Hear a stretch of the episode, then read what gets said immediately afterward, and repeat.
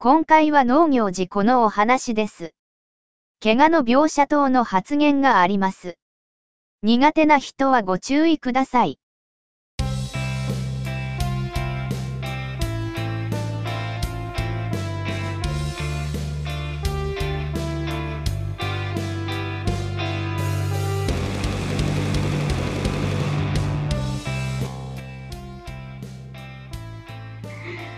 ああ、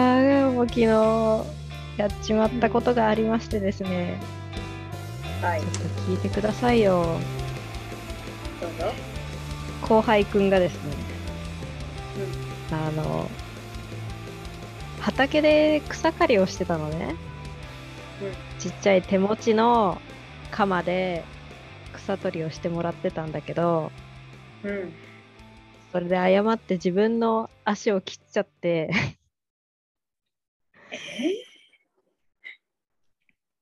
仮払い機とかそういう電動のやつ使ってたわけじゃなくていいんだけど、その、鎌を新調したのよ。新しい鎌買って、うわこれ切れる切れる。やっぱ新しい鎌はいいなって言って、はいって言って渡したの。うん、って言ったら、うん。まあ、不慮の事故だったんだけど。うわ、ね、どれくらい切ったの？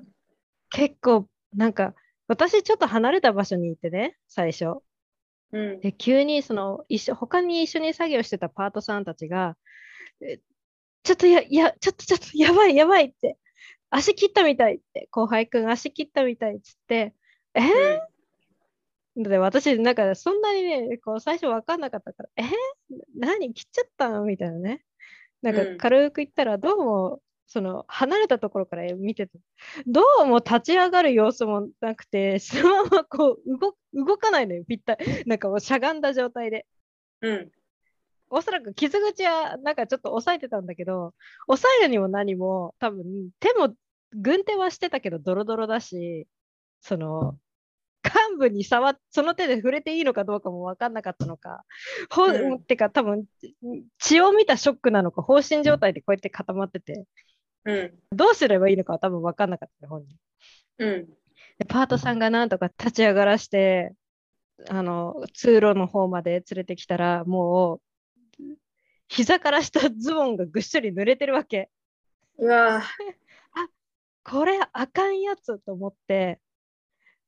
もうすぐに救急車呼んでで畑にいたからちょっとじ会社の事務所の方まで戻ろうっつって車で車でほんの23分のとこなんだけどそこまで引き返してその間に救急車呼んで、うん、でとりあえずもう暑いから事務所の冷房の効いた部屋で一通りもうタオルで患部を押さえろとか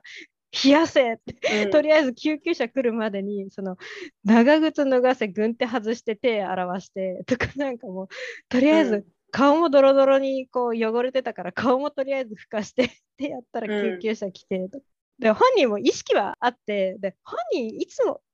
なんだろう性格としては物静かな方なのよ。うん、であんまりこうそういうのしても騒がない方タイプだから、うん、だからもうリアクションが薄すぎてなんだろう痛いのか何なのかも分かんないわけよ。うん、バッサリ切ったせいかなんかねあんまり痛くないっつってたの。血はたくさん出てんだけど、うん、多分あんまり痛くない。まあ、ショックのせいで痛みが飛んじゃってるのか分かんないんだけど、さあ、それで救急車呼んで、で、まあ、歩けなくもないから、まあ、乗せて、ですぐ近くの病院まで行けるっていうことにはなったんだけど、うん、すぐにね、その日、結構病院も空いてたらしくて。でさ、まあ、意識もあったから、カバンの中に保険証だなんだとかさ、あの身分証明とか運転名そういうのを持ってたからそれも渡して。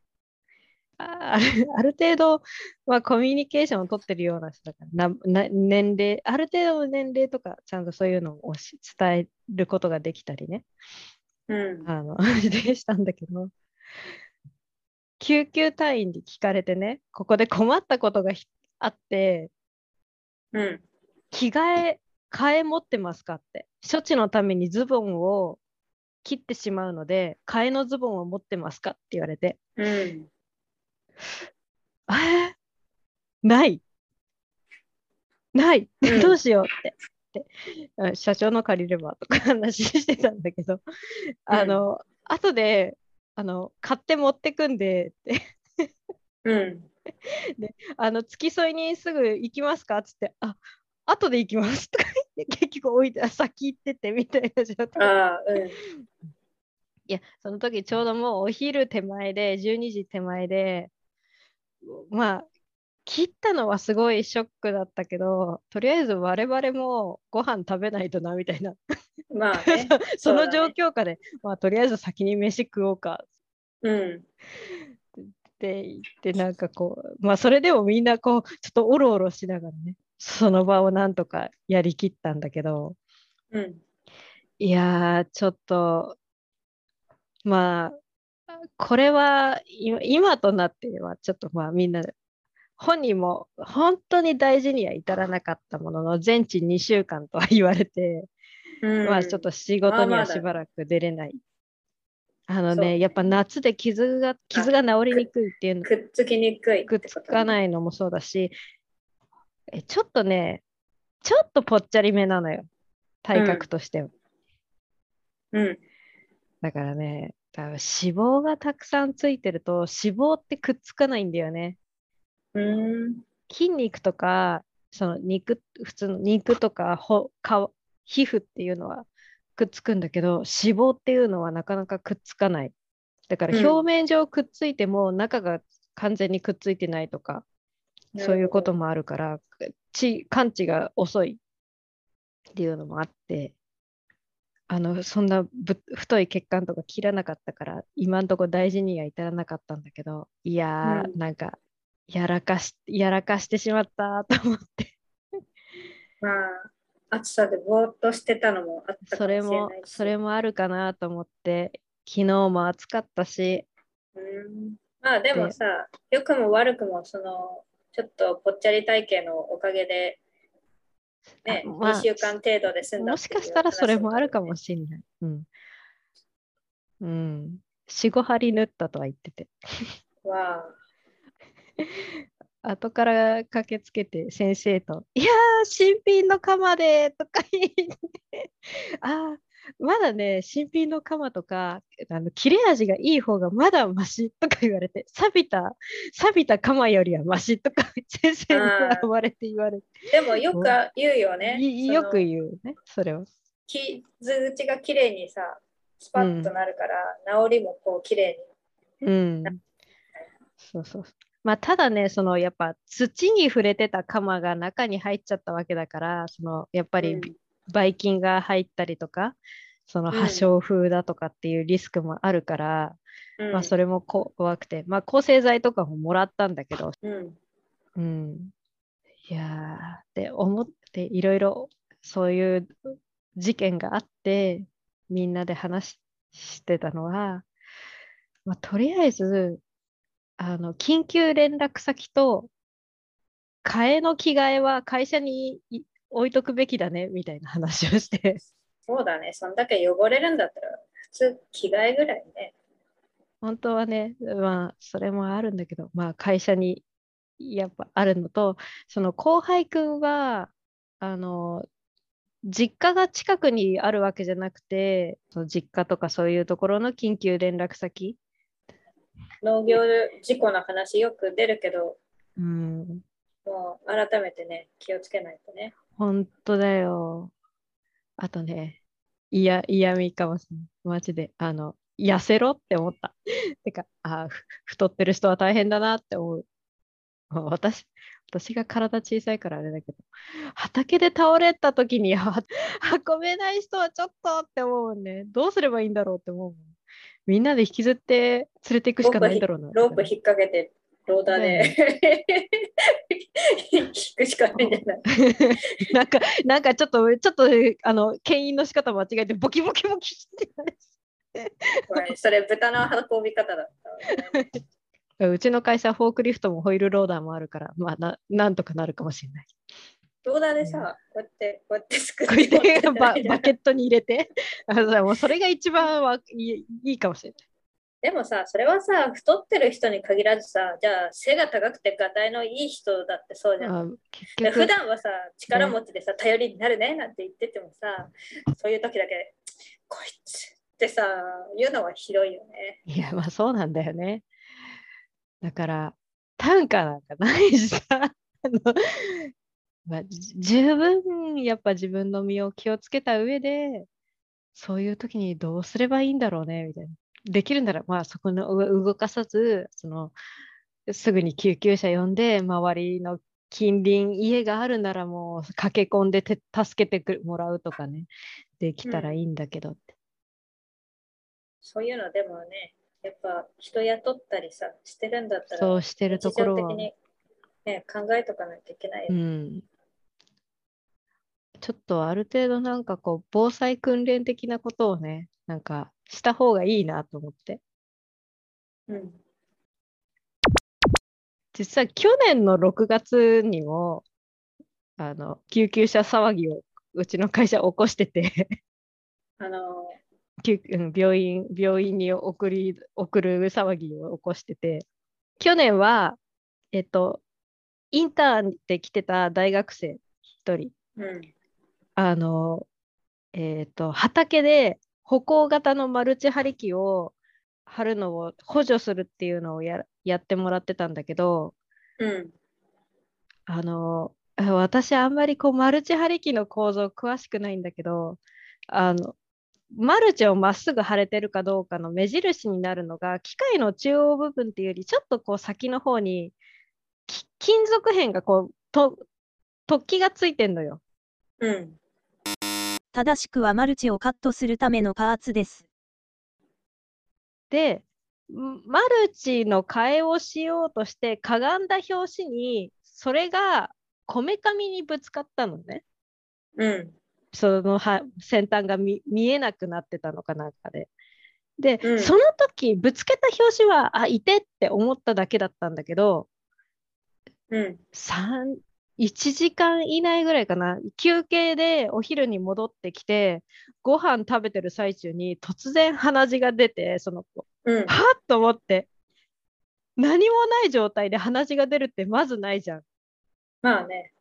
これで、その子も急に気持ち悪くなってきたって言って、うん。あもう、もうこれやばいやばいって救急車呼んだんだけど、そう、うん。なんか脳に行っちゃったんじゃないかとかね、そのショックかどっかで。で、その時鼻血出た瞬間とかは、そのぶつけたっていうこと聞いてなかったから、ことさらなんかもう、わけが分かんなくなっちゃって。結局その子も大事には至らなくてすぐに復帰してきたんだけどまあうちの会社6月なんだかあるなと思ってまあ、ぶつけるのはね、本当危ないからね。外傷ない方が危ないって言うもんね。うんやっぱめこめかみとかあとこう眉間とか急所うん。に近い脳にやっぱ近いところっていうのはどこダメージがすぐの脳を揺さぶられたりいろいろあるからうんいろんな神経通ってるし。はあ、なんだかんだこういうじ事件が絶えないなと思って。本当に気をつけんとあかんな。ね。ねえ。まあね、ちょっとその後輩くんも、これはまあ休めっていうことだよって言ってみんなで、あのまあ休んどきって言いながら、もうね、パートさんとかその後ね、あの、お見舞いに行って食料を買い込んで渡してきたらしいし、うん。うん。まあね、痛むだろうけど、本人いたって元気だったから、う。うんん、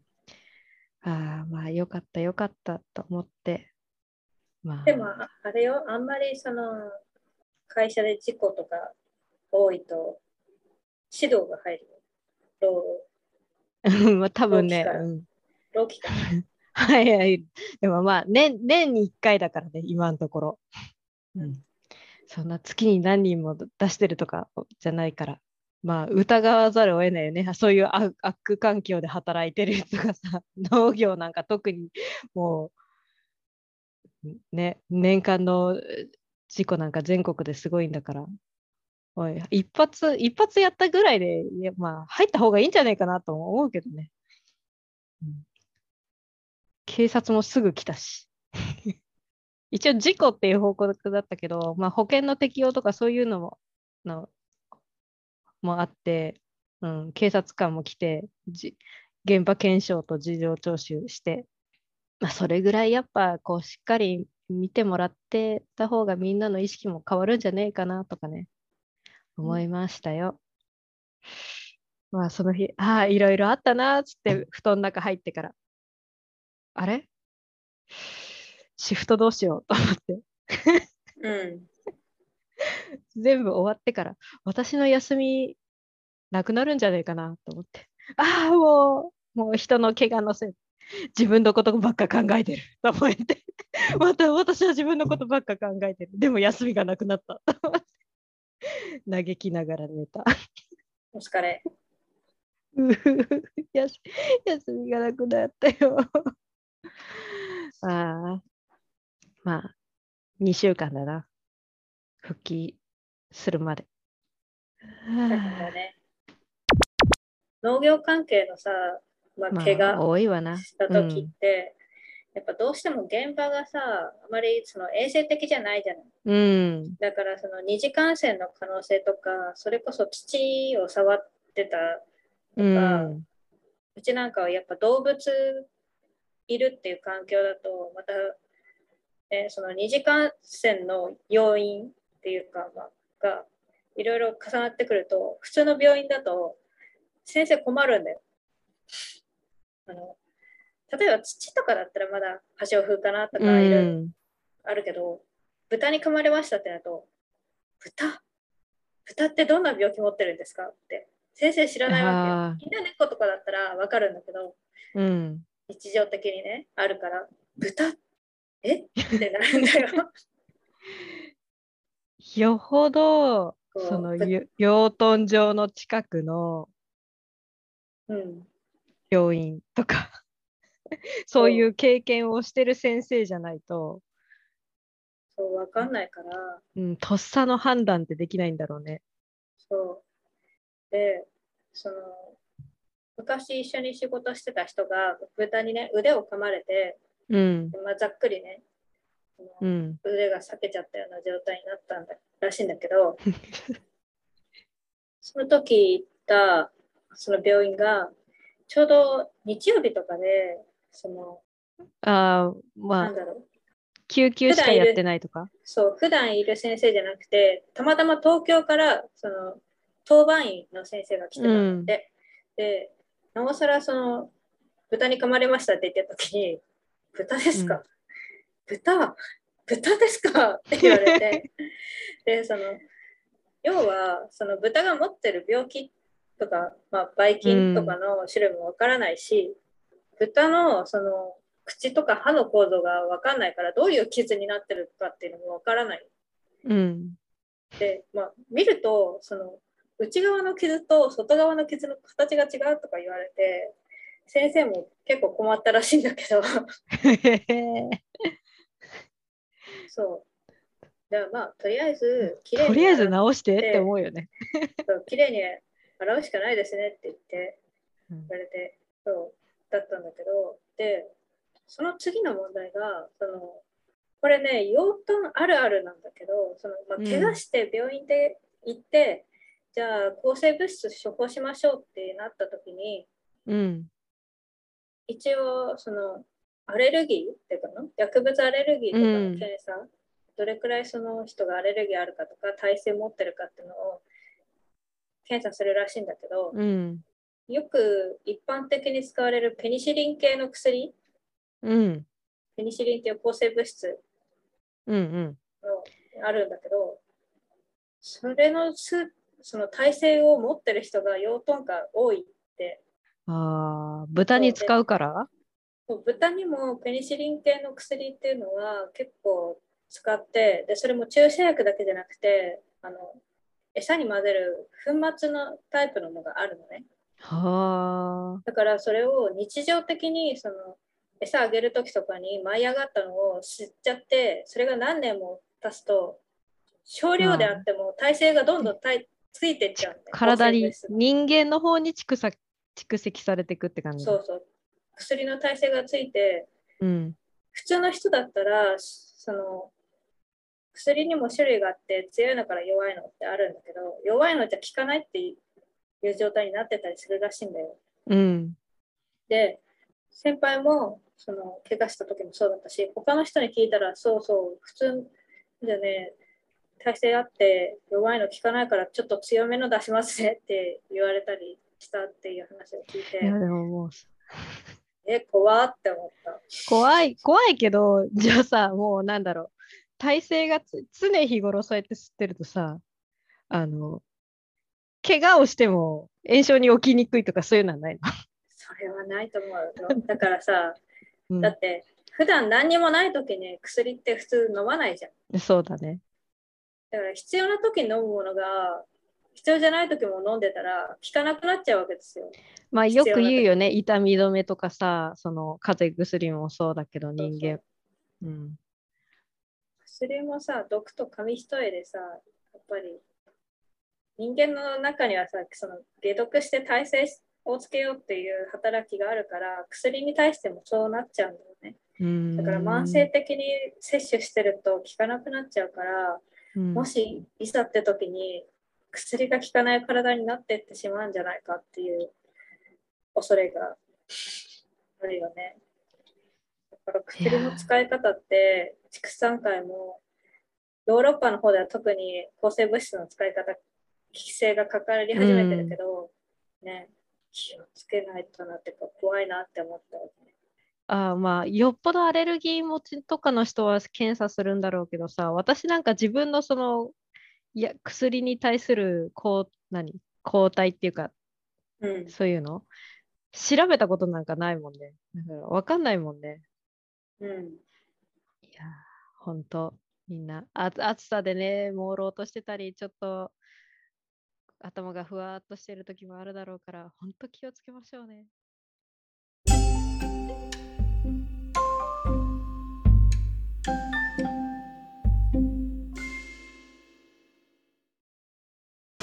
ジャックインレーベル音楽とポッドキャストの融合イベント「シャベオン」「エフェロンチーノウォーバードライ」「トゥトゥ」大大だけな時間クー徳マスたけし2022年11月5日土曜日京都トガトガお問い合わせはクマジャックインレーベルまで